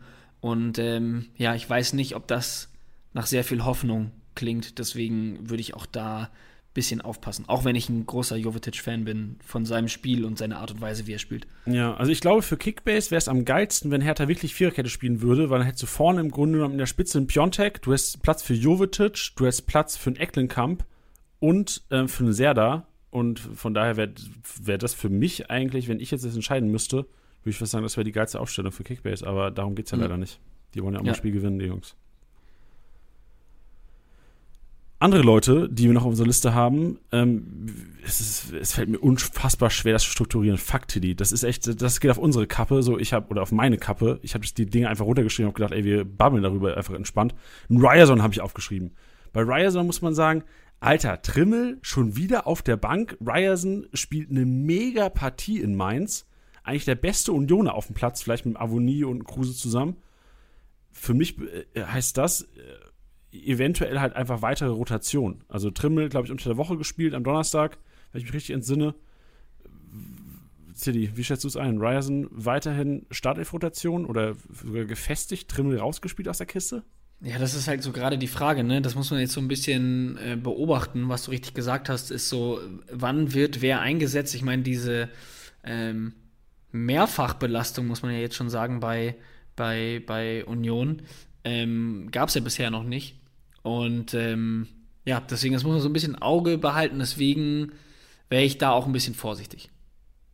Also, weißt du, es ist halt die Frage so, wann, wann wird wer geschont oder wann ist welcher Spieler für welches Spiel wichtiger. Also weißt du, wann, wann hängt man äh, den internationalen Wett Wettbewerb höher auf als die Bundesliga? Ja, weil, guck mal, Trimmel macht letztes Spiel, am nächsten Spieltag gegen, äh, gegen Bielefeld, macht er 165, 165 Punkte. Unter der Woche startet der am Donnerstag, am Wochenende keine Minute. Gieselmann startet und startet wieder. Also Ryerson und Gieselmann, Trimmel werden wahrscheinlich dann, also Ryerson wird wahrscheinlich der sein, der die halt abwechselnd einfach vertritt. Ja. Weil Puschatz ist ja anscheinend außen vor. Also, weil eigentlich würde ich Puschatz, hätte ich vor der Saison auch eingeschätzt als einen, der wahrscheinlich vor dem Gieselmann steht. Aber jetzt hast du einen Puschatz, der mit 500k rumkratzt und äh, keinerlei Minuten sieht. Ja, hätte man davor auch nicht gedacht. Hätte man davor auch nicht gedacht. Andere Namen, ähm, Fürich, auch weiterhin unter 5 Millionen, ja. hat mir ähm, jetzt nicht besonders gut gefallen bei den Stuttgartern, weil er auch nicht so seine Aktion hatte, trotz des 3-1-Siegs. Aber trotzdem in der Startelf gestanden, Minuten gemacht und wird auch gut steigen. 4,9 Millionen, knapp an den 5 Millionen. Und wird sicherlich auch ein bisschen durch die Decke gehen in der Spielpause. Also ich kann mir gut vorstellen, ja. dass Führig einer sein wird, der so die Top 5, Top 10 der Marktwertgewinner die nächsten 10 Tage dominiert. Ja, wäre auch für mich jemand, äh, wo ich in dem Preissegment sagen würde, das wäre ein Upgrade. Ein potenzielles Upgrade. Safe, genau. Und, und Behrens ist vielleicht auch ein Upgrade, weil Behrens unter der Woche, Behrens Union Berlin, sorry noch einmal zurück zu Union Berlin, Behrens unter der Woche Bude geschnürt, jetzt am Wochenende eine Torvorlage zum 2-1 ge gemacht.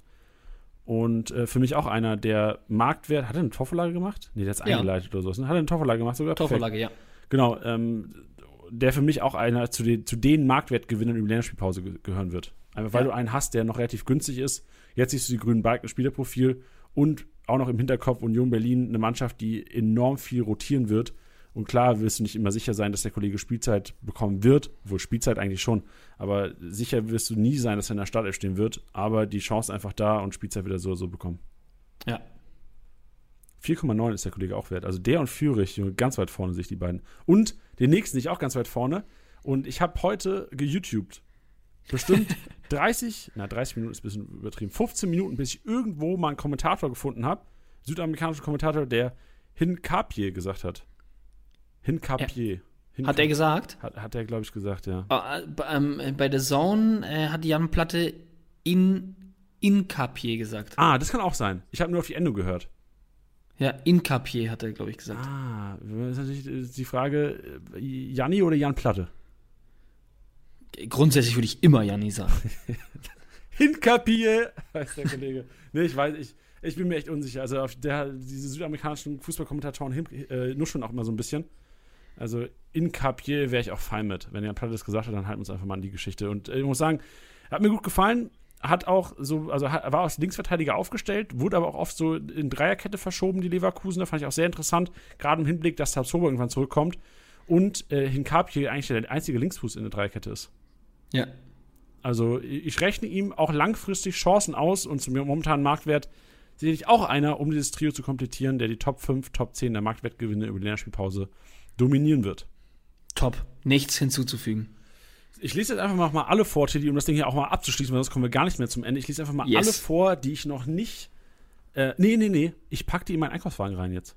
Ja, mach das doch. Ich pack die in meinen Einkaufswagen rein. Ab geht's, Leute. Jannis Einkaufswagen.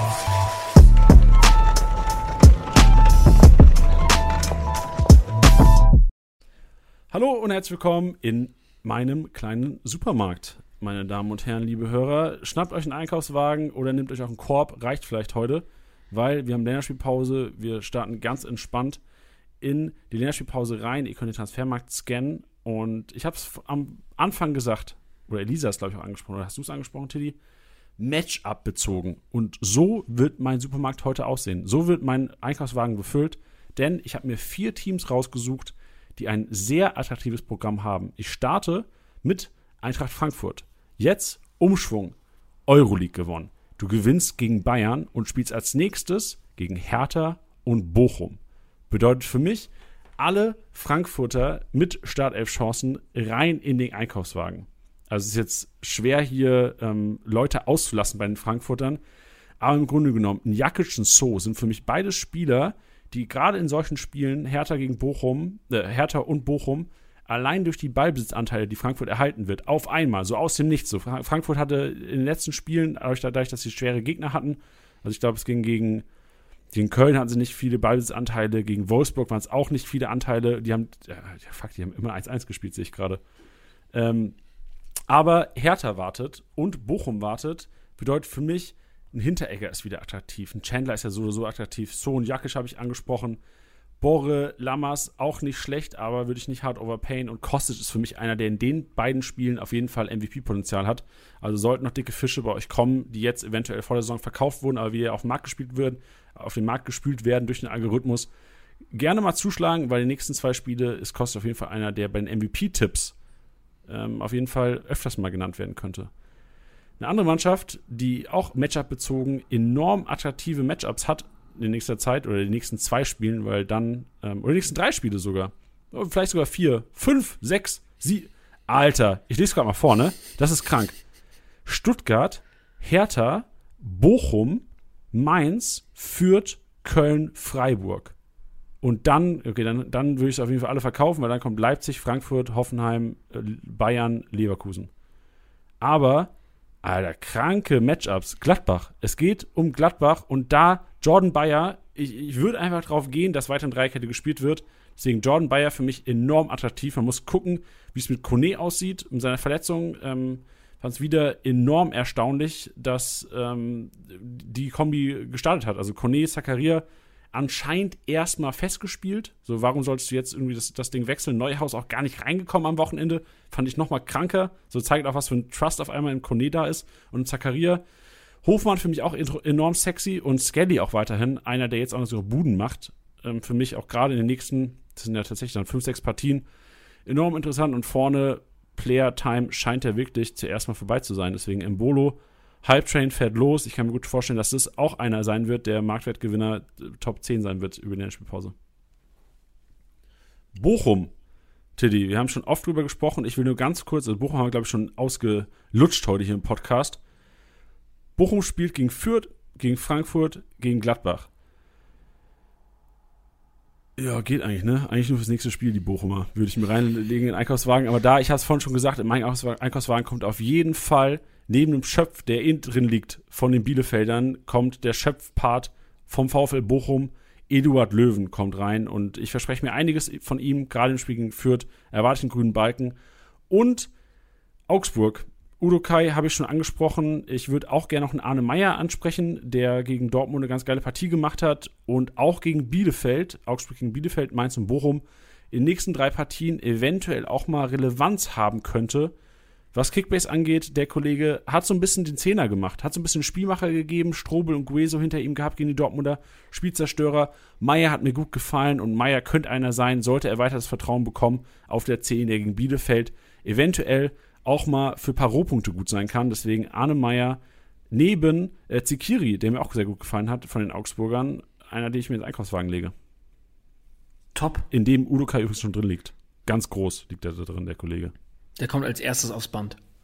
Ich würde als allerletztes wirklich noch als kleinen Zusatz, so dass wenn du an der Kasse stehst und du noch ein kleine so, so ein Süßigkeitsriegel oder sowas reinlegst, würde ich gerne noch die beiden Wolfsburger Otavio langfristig eventuell wieder eine Option über links, also hinten links. Roussillon jetzt wirklich nicht überzeugend und der Kollege muss ja irgendwann mal und Borneau aufgrund der Lacroix-Sperre, also der Gelb-Rot-Sperre, ja auf jeden Fall erstmal gesetzt. Und ähm, noch ein kleiner Zusatz, der mir gerade noch einfällt. Ich glaube, wir haben vorhin über Lammers gesprochen und Borre. Borre ist ja gar nicht ready für den achten Spieltag. Der ist ja Länderspielpause und kommt nicht rechtzeitig zurück. Ich bin mal gespannt, wer eventuell noch nicht äh, rechtzeitig zurückkommt. Südamerikaner ja sicherlich prädestiniert. Äh, Hinkapier eventuell ja auch oder Inkapier, wie der Kollege Jan Platin ausgesprochen hat. Von daher auf jeden Fall immer schön News lesen ähm, und die Spiele der Südamerikaner verfolgen auch mal gucken, wenn man die Spiele, im, so, so mache ich das meistens, wenn ich weiß, ich habe, oh, die drei, vier sind auf Länderspielpause aus meinem Kader, ähm, auf Länderspielreise, wann spielen die, wo spielen die? Das kann man ganz easy googeln und äh, da findet ihr sicherlich auch ein bisschen Hilfe. So sieht's aus. Tilly, das war Janis Einkaufswagen. Kurz, knackig, Matchup bezogen. Geil. Und äh, nicht Mesher bezogen. Oh, oh. Stark. Der war wild. Lass mal aufhören. Besser wird's nicht. Besser wird's wirklich nicht. Besser wurde es nur am Wochenende, weil der Kollege Flo hat unseren MVP getippt und der hat, also es, es gab insgesamt, ich werte das ja immer aus, oder ich werte das nicht aus zum Glück, wir haben ähm, ein, ein Software-Tool, was im Grunde die Kommentare auswertet und es gab nur acht Leute, die Skiri getippt haben. Das ist enorm wenig. Also acht Leute haben allgemein nur Skiri getippt und Flo hat einfach zwei Punkte Differenz. Also Flo hat äh, 331 Punkte getippt und ich gucke jetzt lieber nochmal in Live-Match, bevor ich irgendeine Scheiße erzähle und Skiri gar nicht zwei Punkte weit weg war, aber er war drei Punkte weit weg. Nicht zwei, drei Punkte. Er hat 328 Punkte, die MVP-Leistung vom Wochenende floh. Und die Sprachmemo werden wir gleich hören von dem Kollegen. Davor aber noch ein kurzer Hinweis, denn wir haben ein Schmankerl für euch. Es ist wirklich ein Schmankerl. Tiddy würde sagen, das ist ein Schmankerl. Ich habe es jetzt gesagt, weil Tiddy es so oft sagt, dass es ein Schmankerl ist. Die Sonderepisode. Wir haben eine Sonderepisode mit Kickbase-Gründer und dem heutigen Geschäftsführer, unserem Boss, unserem Chef, dem CEO Anatol, aufgenommen und diese wird am Mittwoch veröffentlicht. Geil. Da geht's auch, geht's auch ums Fischen? Nee, wir haben okay. nicht über seine privaten Hobbys gesprochen. Okay. Wir haben wirklich nur über Kickbase, also geile Talks Geil. dabei. Also wirklich, es war ein sehr amüsanter Podcast, geht so eine Stunde zehn oder sowas in der Länderspielpause kann man das Ding sich ruhig mal reinziehen. Wenn man jetzt hier 90 Minuten schon gehört hat, dann kann man sich das Ding auf jeden Fall mal gönnen. Safe, geil. Habe ich Bock drauf. Schön, Tiddy. Dann äh, freut mich, dass du wieder zurück bist. Freut mich, dass du ähm, gekommen bist, um zu bleiben. ja, ebenso. Und äh, wir sehen uns ja dann eh alle morgen, für die braven Leute, die montags hören, morgen in unserem gigantischen äh, Twitch-Stream. So sieht's aus. Flo, die Bühne gehört dir, dem MVP-Tipper. Tiddy, mach es gut. Bis die Tage. Tschüss. Servus zusammen. Mein Name ist Florian und ich komme aus Owing, am schönen Bodensee. Wir Jungs spielen jetzt das zweite Jahr Kickbase. Am Ende letzter Saison war ich leider nur auf Platz 2, da ich dummerweise ein Spieltag im Minus war. Dieses Jahr laufen meine Transfers und nicht so, wie ich das will. Doch letzten Donnerstag kaufte ich Skiri. weil ich unbedingt noch einen Mittelfeldspieler brauchte. Dafür musste ich auch ordentlich in die Tasche greifen. 14,6 Millionen legte ich für ihn hin. Selbstverständlich schauten wir am Freitag nach unserem Training das Spiel Köln gegen Fürth mit einem Cola-Weiz in der Kabine. Und was Giri da ablieferte, war Wahnsinn. Und deswegen bin ich jetzt hier. Fragt mich nicht, wie ich auf die Idee kam, aber es hat funktioniert. So, und jetzt noch zu meinen Jungs. Erstmal an Walle. Wir müssen ihm fast danken, dass er uns am Anfang der Saison mit einem Wahnsinnspreis von 20,1 Millionen Niklas Dorsch weggekauft hat. Aber im Nachhinein sind wir ihm alle dankbar, dass wir ihn nicht bekommen haben, sondern er. So, und jetzt zu Jonas. Ich finde, das spiegelt deine Saison von letztem Jahr wieder. Super Transfers, doch für ganz oben wird es nie reichen. Obwohl ein Haaland und ein Lever bei dir im Team sind. Und jetzt noch zu Tim.